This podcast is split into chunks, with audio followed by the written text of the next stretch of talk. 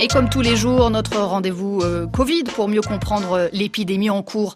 On va parler aujourd'hui de l'application de traçage que veut lancer le gouvernement français au moment du déconfinement, c'est-à-dire à partir du 11 mai, à l'image hein, de ce qui s'est fait aussi en Corée du Sud, en Pologne ou encore à Singapour. L'application en question s'appelle Stop Covid. Sa mise en place euh, devait faire l'objet d'un débat et d'un vote spécifique à l'Assemblée aujourd'hui. Finalement, le vote a été intégré à celui sur le plan de déconfinement confinement qui sera dévoilé à 15h par Édouard Philippe. Euh, Cédric de Oliveira, cette application a suscite beaucoup d'interrogations. Oui, notamment sur le plan technique, développé par l'Institut national de recherche en sciences et technologies du numérique, avec l'aide de plusieurs entreprises françaises, Stop Covid fonctionnera avec le Bluetooth.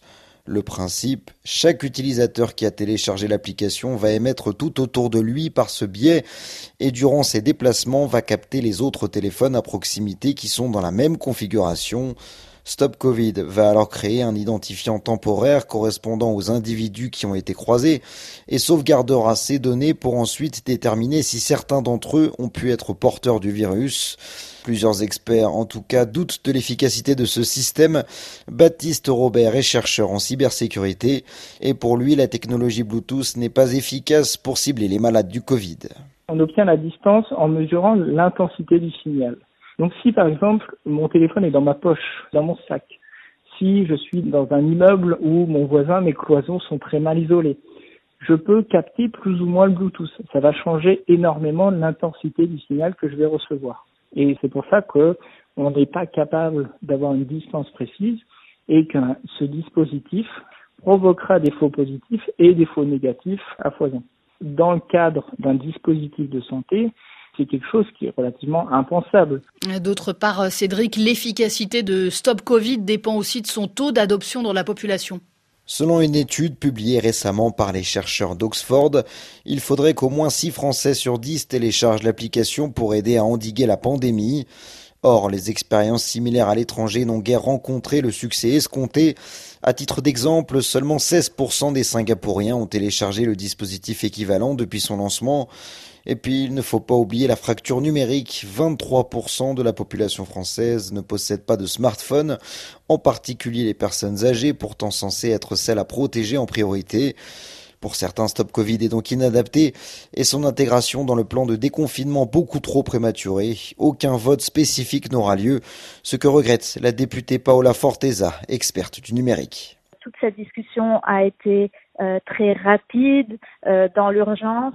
Euh, il faut vraiment prendre le temps du débat démocratique. Là, c'est dans un climat d'urgence, dans un climat de crise, de prendre une décision qui a autant d'impact et autant de conséquences qui ne sont pas encore euh, prévues, débattues, étudiées, est à mon avis irresponsable. Et l'une des craintes des détracteurs du projet, c'est la protection des données personnelles. Le sujet est sensible car l'application conservera l'historique des personnes rencontrées, mais elle repose sur le volontariat et le Bluetooth moins intrusif que la géolocalisation, deux critères qui répondent au cahier des charges du règlement général de la protection des données.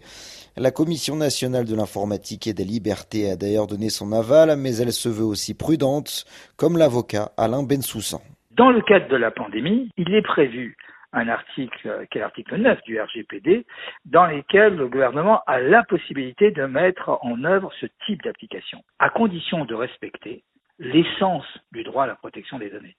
C'est de faire en sorte que, plus tard, lorsque le critère n'existera plus, alors ces données devront être bien évidemment détruites.